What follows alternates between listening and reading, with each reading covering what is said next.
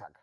Así que quédese con nosotros estos 120 minutos para analizar cada uno de los temas y generar esta reflexión colectiva, la que le invitamos todos los días sin interrupción. Hasta los fines de semana usted no se da cuenta, pero llegamos a su hogar. Así que vamos dándole a estos temas, porque el editorial, ya sabes, este momento en el que usted y yo compartimos un análisis profundo a los temas. Es esta reflexión a partir de la información y de la opinión periodística de un servidor, pero de todo un trabajo de compañeros del equipo de las noticias con Jorge Heras y que, bueno, la llevamos hasta el lugar donde usted nos vea a través de su celular, tablet, televisión o computadora, cualquiera. Mire, el tema de los carros chocolates es algo que va y viene. Es algo que tenemos una necesidad por un mal servicio de transporte público, porque nuestras ciudades no han sido diseñadas para no movernos si no tienes carro, y por eh, la situación económica y esta manera fronteriza que estamos de poder cruzar de manera ilegal o legal un automóvil y echarlo a andar, nada más ponle gasolina y agua y puede andar puedes tener placas chuecas, puedes tener, este, no, o no placas, es nada más estar importado o tenerlo regularizado y va a andar. Obviamente siempre bajo esta zozobra de si te detiene la este, verificación o si te detiene la policía municipal o si te detienen inspectores o si te la juegas. Pero así es el mexicano. Ante la necesidad vemos mil maneras de encontrar la vía para utilizar automóvil. Pero, ¿qué pasa con las campañas políticas que nos prometieron que se iban a regularizar? Lo mismo lo hizo Ricardo Anaya, como José Antonio Mit, PANIPRI y Andrés Manuel López Obrador. Tenían una propuesta, dijeron un plan para legalizar los coches chocolates en México. Así lo plantearon desde la campaña.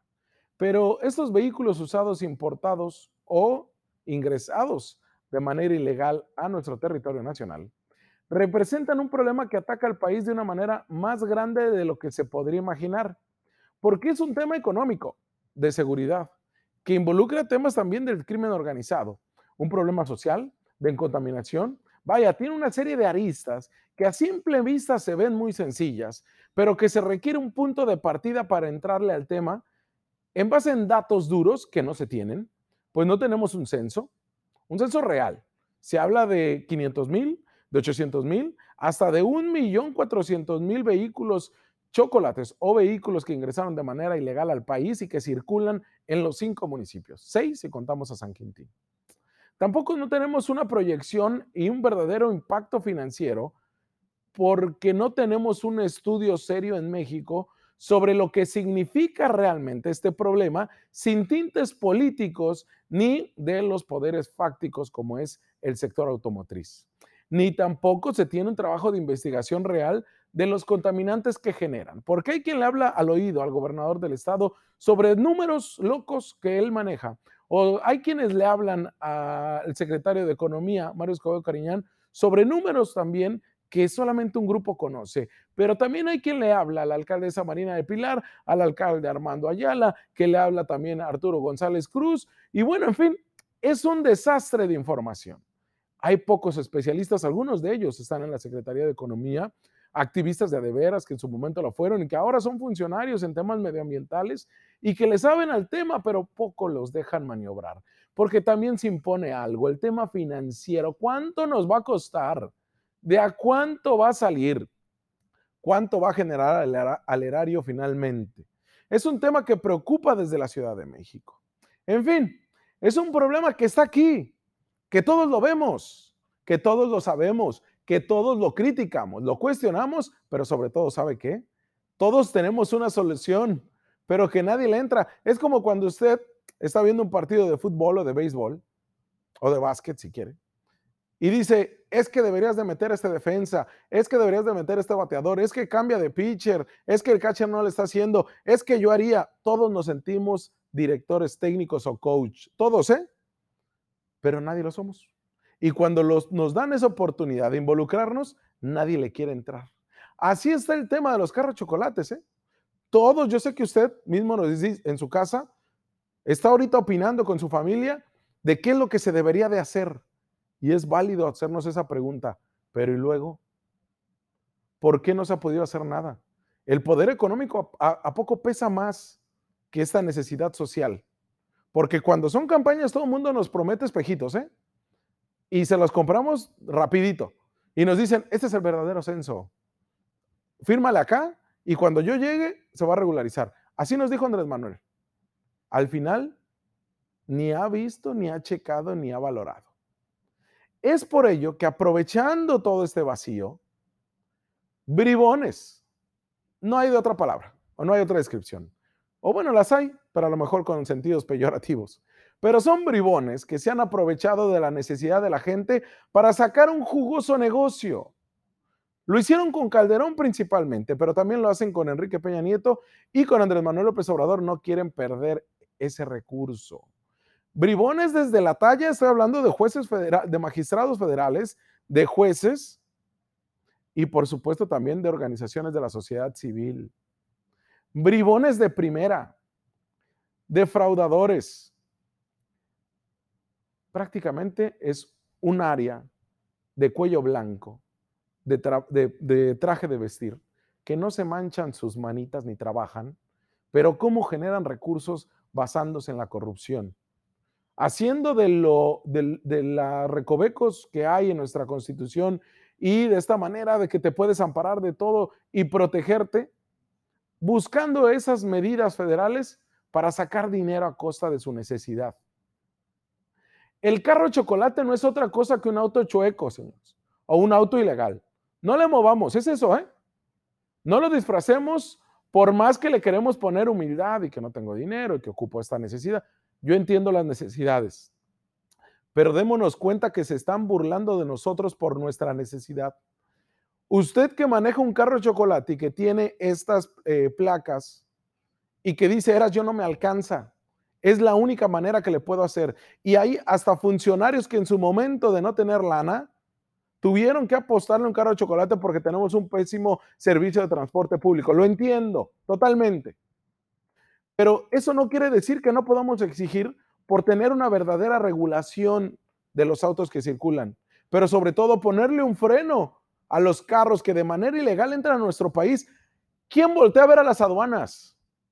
Las aduanas nos lo demostró estos decomisos de cerveza eh, que entraron de manera ilegal a nuestro país también y que violando cualquier normatividad de aduanal, se, se metieron y la gente traía un 48, un 52, hasta 100 botes de cerveza.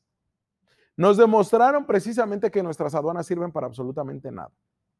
Para cuando quieren encajar el diente lo hacen y a gusto. Pero cuando tenemos problemas de esto, todos sabemos que te cobran entre 100 hasta 200 dólares por ingresar de manera ilegal un automóvil con o sin decreto, con o sin medidas eh, eh, de restricción fuertes que fueron impulsadas desde Felipe Calderón y Enrique Peña Nieto, se endurecieron todavía más. Todos sabemos, incluso todos sabemos a qué horas, de, horas del día pasan los carros. Pero pues, nadie hace nada. De acuerdo a la Asociación Mexicana de Distribuidores de Automotores, la AMDA, en el 2013 uno de cada tres eh, carros que estaban circulando en las calles eran ilegales, uno de cada tres. Ha variado, pero para incrementar, ¿eh? A la fecha.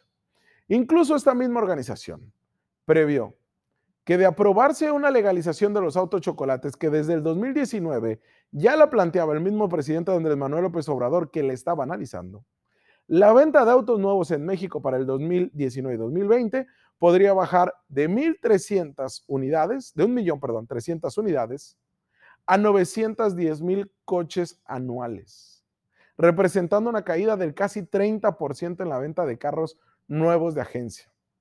Usted me dirá, si eras pero ese es un tema de ricos. No, no es un tema de ricos. Es un tema de cómo nos organizamos y cómo también exigimos mejores precios. Organizaciones en la frontera como esta, ya ni le voy a decir los nombres, pero todas las pafas que usted se encuentre y todos los Promex que usted se encuentre, hasta AMLO pafas, son ellas las encargadas de importar de manera ilegal el vehículo para luego encontrar un comprador necesitado y vendérselo el, automóvil sin papeles, pero aparte te orillan a que tramites un tarjetón o una especie de engomado de circulación que es avalados por ellos mismos porque están amparados sin ningún fundamento legal que realmente te respalde más que te protege la justicia federal. Mire, ante este escenario, el gobernador de Baja California, Jaime Bonilla Valdés, desde el mes de diciembre había propuesto un Bonilla Promex, así se lo bautizamos acá, y se lo presentamos antes que nadie. Esta manera de tampoco legalizar, tampoco ser fronterizos, simplemente de darle un aval a un automóvil que ya había ingresado de manera ilegal al país. Bueno, pues eso en el mes de enero se presentó esa iniciativa y se trabajó. Fue en marzo cuando fue eh, publicada en el periódico oficial y es así como la mayoría de Morena aprobó no solamente la, el Bonilla Promex, sino también la tipificación como delito de la expedición de placas apócrifas para circulación de vehículos en vialidades de la entidad. Y ya le decía, también la creación de este instituto de identidad vehicular y combate a la contaminación que cobrará a los autos chocolates un engomado que les permitirá transitar sin problema alguno en los cinco municipios. Fue aquel dictamen 31 que propuesto por la diputada coordinadora de la bancada de Morena, Montserrat Caballero. Ahí también le decía, se buscaba sancionar, y eso está hasta la fecha, de dos a nueve años de prisión y multa económica a quien expidan dichas placas de circulación como es el caso de estas organizaciones, Patito, que justificando que tienen protección de la justicia federal vía un amparo, elaboran placas de circulación con folios de número y letra. ¿eh? Y déjeme decirle algo, en estos momentos, a esta hora, siendo las 9 eh, con, los 8 con 41 minutos, perdón, 8.42 minutos, es que la fiscalía está haciendo operativos en la ciudad de Mexicali en contra de estas organizaciones y está reventando todos estos lugares como ya lo hizo hace algunos meses. Este trabajo ha sido duro y es la única manera de combatir el tema de o frenar este ingreso de autos ilegales a nuestro país. Sin embargo, se está buscando darles una chance más a través de un decreto del, gobierno del Estado pero ¿dónde quedó el Bonilla Promex? ¿Dónde quedó ese Bonilla Promex que nos iba a costar mil pesos y que de último minuto dijo, ¿saben qué? No les puedo dar este engomado por mil pesos porque hay problemas este, en cuanto a la ley de ingresos que no nos lo permiten, pero ya que está el Instituto de Identidad Vehicular y que tengan cuatro meses para ustedes generar esto, es que vamos a tenerlo. Sin embargo, nos dijo el mismo gobernador, esto lo vamos a tener hasta que se expide el decreto presidencial de una verdadera regularización de vehículos que emita el presidente Andrés Manuel López Obrador. Hoy por hoy, aún teniendo ese dictamen, ya teniendo un instituto de identidad vehicular y combate a la contaminación, ya teniendo todas las vías y todas las maneras para hacerlo, pero sobre todo para que verdaderamente tengamos una verificación vehicular de carros chocolates y que esos mismos carros tengan un seguro de vehículo, un seguro para atender problemas de siniestros, de accidentes, teniendo todo, ¿saben qué? Nos volvieron a decir lo mismo.